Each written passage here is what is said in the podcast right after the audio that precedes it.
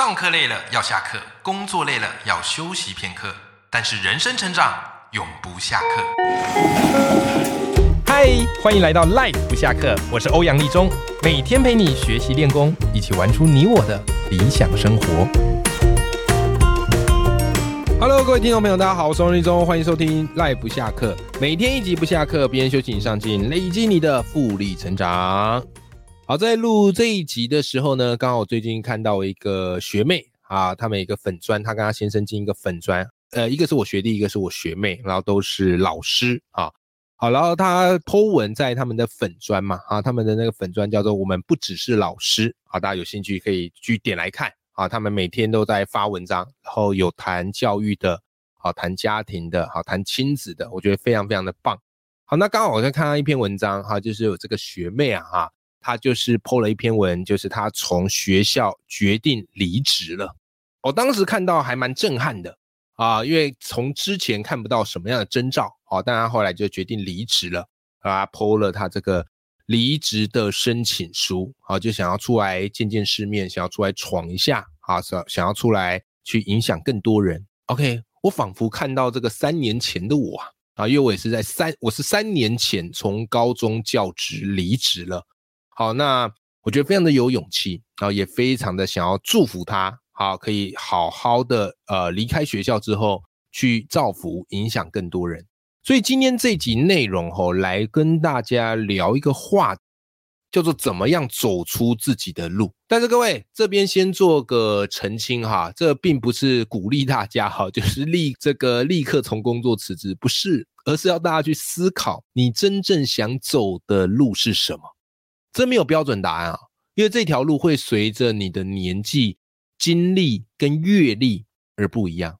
如果你问当年刚考上老师的我会不会离职，我当时一定会跟你说不会，对不对？因为我觉得，哎，这条路是我想走的，哎，可是后来经历了一些事情之后，我觉得或许我有另外一条路是想要去尝试的，所以这没有标准答案。好，那今天这期节目呢，也是给大家做一个参考，好吧好？在聊这个话题之前呢，先跟大家分享一个故事啊。先跟大家分享一个故事。这故事讲哈，美国有一个人叫做约瑟夫·甘乃迪，哎，这名字听起来很熟悉，对吧？没错，他就是啊，第三十五任美国总统约翰·甘乃迪的老爸。OK，好，那这个约瑟夫·甘乃迪呢，他很早就开始投资股票了，因此累积不少的财富啊。那有一天呢，好，他走在街上。结果嘞，看到有一个擦鞋童提供擦鞋子的服务，好了，他想说，哎呦，这个年轻人啊，不容易啊，啊，这个出来工作挣钱嘛，好，所以呢，他就请擦鞋童好为他服务。那当然，这个擦鞋童呢，熟门熟路，好，非常的干净利落，咻咻咻咻咻，就开始擦起鞋子来啦。然后嘞，在这个擦鞋的过程嘛，为了避免空气凝结啊，彼此尴尬，所以呢，这个擦鞋童就开始跟约瑟夫甘乃迪聊天。一开始呢，先聊一些日常生活的话题呀，然后接着呢，聊着聊着，哎，竟然开始聊起股票投资。那这而且呢，还不是约瑟夫主动聊的哦，是这个擦鞋童自己在聊啊，自己开启这个话题的。好，所以呢，而且这个擦鞋童很有趣，还不断给这个约瑟夫甘乃迪许多股票投资的建议。他不知道眼前这个约瑟夫甘乃迪是投资大师啊，啊，给他一大堆的建议。那约瑟夫·甘乃迪，好，他擦完鞋回去之后，听众们，你知道他立刻做一件事，什么事情你知道吗？他立刻卖出手上所有的股票啊！立刻做这件事，为什么呢？我们后面再讲。果然，过没多久之后啊，在一九九二年，美国发生了经济大萧条，股票惨跌，许多人血本无归。而约瑟夫·甘乃迪怎么样？因为卖掉股票获利入袋，因此成功的逃过这一劫。这个故事影响我非常深呐，给我非常大的启发跟震撼。那当然说到这边，你一定会想说：哎，奇怪，为什么只不过是擦鞋头跟他聊股票，他干嘛把股票全部卖掉？这是巧合吧？来，约瑟夫当时到底发现了什么，才让他果断的卖出股票呢？答案是这样哈。他听着擦鞋童高谈阔论股票，发现不太对劲。为什么呢？因为擦鞋童他属于劳动阶级，照理来讲应该不太会接触股票投资啊。照理来讲啊，OK，好，但高手在民间有没有可能？也是有可能呐。好，我们这边是一个几率普遍的概念。可是当时的社会风气嘞，连擦鞋童都开始聊起股票，代表什么事情？如果你有在接触投资理财的，你会发现这个叫做市场过热，一坨人全部给他栽进去，大家都觉得会获利会赚，全部人栽进去，过度的乐观呐。那当股票投资人过度乐观的时候，不好意思，这个叫做崩盘的前兆。因此呢。约瑟夫他就是运用了避免从众的思维，才成功的逃过股灾啊。所以巴菲特不是讲过一句话吗？巴菲特他说啊，在别人恐惧时我贪婪，在别人贪婪时我恐恐惧。你看，这也是一个非常经典的避免从众的思维。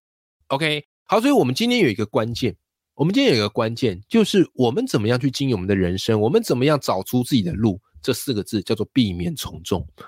可是赖文呐，你要知道，其实避免从众是非常违反人性的。我们平常你看，我们平常都在从众嘛。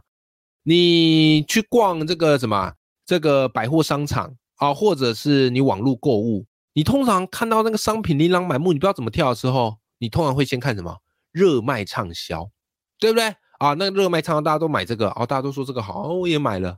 是吧？所以从众在我们生活当中是非常常见的。其实从众它有没有好处？是有的，它可以让我们比较有安全感，也可以节省我们的决策思维。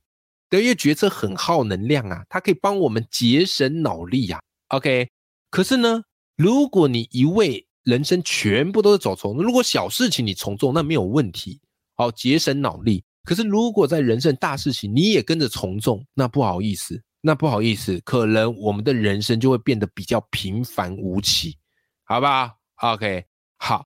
所以各位，来来来来来，那我们该怎么做嘞？我们该怎么做呢？我先跟大家分享以我自己的一个经验，那我先跟大家分享我自己的一个经验。我以前本来是念师大国文系，台大中文所毕业，所以因为我念师大嘛，我们师大都会修教程，因此我顺理成章就是实习，然后考老师，那很顺利的成为一个高中老师。那我当时想法很简单哦，我当时想法很简单，就是周遭人都认为大环境不好嘛，对不对？军公教有铁饭碗，收入很稳定，所以自然而然是个好选择。所以我当然就是顺理成章的走了这条路。好，一开始算是从众，好走了这条路。OK，那实际上我自己也还蛮喜欢当老师的，因为你从我听我节目就知道，我能够每天都在那边讲，就代表我很喜欢跟大家分享。只是分享的对象是学生，还是像大家哈，像你们啊，赖粉哈，大家都出社会，有一些工作经验，好，有一些这个家庭经验了，对不对？我就我就是喜欢分享。OK，那直到后来嘞，啊，大概当老师五年之后，我有一些因缘际会，出了一些书。然后开始接演讲邀约，然后也认识一些很厉害的讲师跟创业者，还有各领域的奇才。因此，这时候我才意识到有另外一条路在我眼前呐。好，我惊觉说人生有这条可能性呢，所以才开始动了一个辞职的念头。可你要知道，你要辞职容不容易？呃，说可以很容易啦，但实际上呢，你心里的挣扎跟焦虑也会让这件事变得很不容易。因为你身边所接触的人都是在这个工作行业嘛，对不对？你久而久之就习惯了，你真的要离职，呃，也是有难度的。所以当时呢，我当时在决定要离职的时候，过去的一些从众的观念仍然深植在我脑海里，所以我开始用避开从众的思维，我来说服自己。好，比方我是怎么说服自己，我会这样去想。啊，从众的观念可能是这样，哎。能陪伴学生成长是件很有意义的事，难道不好吗？我脑海里会有这个念头吗？对不对？陪学生成长，对我喜欢跟学生相处啊，对不对？哦，尤其是我这个，我就觉得我内心还住个大孩子啊，对不对？所以待在学校好不好？应应该也不错吧。可是呢，这时候我会避开，避开我的从众思考，我会换另外角度去想。我想说，其实陪伴学生成长当然是好事啊。可是如果我出来创业，做节目四处影响，哎，不是能够影响更多人吗？是不是？我在学校，好，假设教这个一个年级，顶多两到三个班嘛，啊，每个班假设好四十个好了，啊，顶多影响一百二十个人嘛，哎，可是我如果到处各地去学校演讲，好，去各地演讲，我一次就可以影响个一两百人。哎，那如果我是喜欢跟人分享的，那我这样做不是能够陪伴更多人成长吗？有没有？这个是我强迫自己用避开从众的角度去思考。好，再来第二个，我容易陷入的从众思维是什么？叫做当老师的收入很稳定，稳定不好吗？对不对？每个月好收入啊，一好准时进来，完全不拖欠，是不是？好，这时候呢，我一样想办法又避开从众的角度，反过来想，的确收入稳定啊是好事。可是你有没有注意到，收入稳定其实也意味着薪资没有什么成长空间，是不是？这个一定是的嘛，因为主要是薪资会有成长空间是看年资的嘛。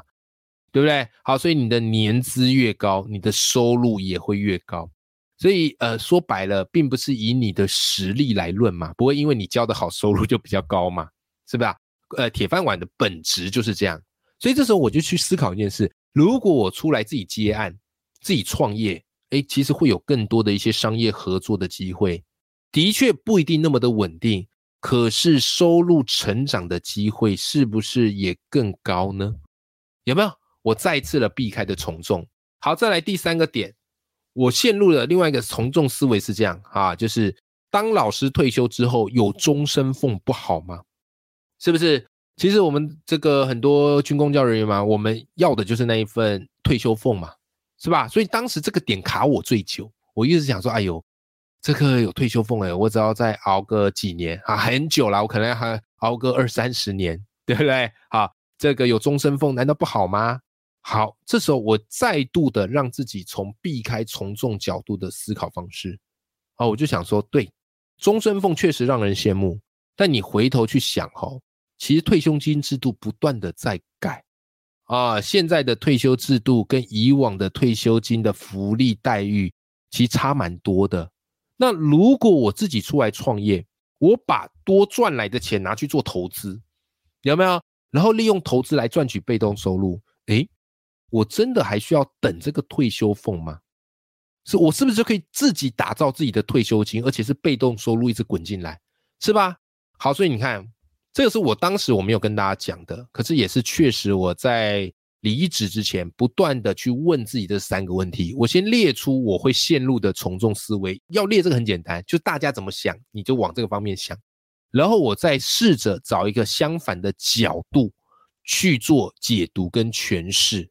所以，当我开始用这样的一个避开从众思考的方式，你看，我就会得到完全完全不一样的结论。当然啦，这个需要你很强大的意志力，因为你有可能被这个从众的问题给限制住，是吧？所以最后的结果你知道了啦。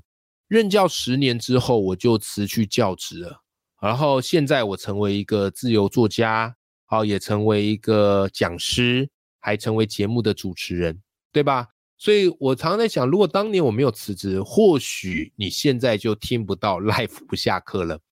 因为真的做节目是会花很多的时间。我自己录的都还好，因为我自己录，我在家自己开麦自己录。啊，我通常就礼拜六早上然后开面录，这个还好。但是如果是邀请来宾的话，我要有自己的时间，然后也要去配合来宾的时间。那我如果没有有这些弹性时间的运用，我根本不可能去做访谈来宾的节目，我根本不可能去跟这么多厉害的高手去对话，是不是？当然，人生没有所谓的对错，只有选择。好，所以呢，你看哦，其实相较过去比较稳定，那我现在生活当然是比较有挑战性啦。啊，因为你不工作，啊，你不去想，你不去找商机，每个月它不会有固定收入进来的。是不是？可是你问我说我比较喜欢哪一个呢？其实我更享受现在这样的一个生活，乐此不疲啦，好不好？好，当然这个人生路上没有绝对的对错，但是当你有一些动心情念，比方说想辞职、想要转职，我都会恭喜你，因为我觉得代表你一定有发现了另外一条路，而且这条路很神奇，在你还没有一定的火候的时候，它是不会出现在你的面前的。它有点像什么？就像玩那个超级玛丽，有没有？有没有超级玛丽？超级玛丽它不是超级玛丽跳起来去撞那个那个方块，然后就有金币，嘣嘣嘣嘣喷出来，对不对？就有点像超级玛丽。那超级玛丽有些有隐藏的地方嘛，你如果不知道那个地方有一个隐藏的砖块，你是撞不到的，它就不会有金币嘣嘣嘣喷出来。可是当你有一定的火候跟功力的时候，你会知道那个地方有个隐藏金块，那你就撞一下，啪啪啪啪，那金币就喷出来，有没有？好，所以当你开始意识到你想要转职，或是有一些动心起念，啊，想要离职的时候，呃，我多半是祝福你的。我觉得你可能隐隐约约发现了你有一条新的路去可以走，好不好？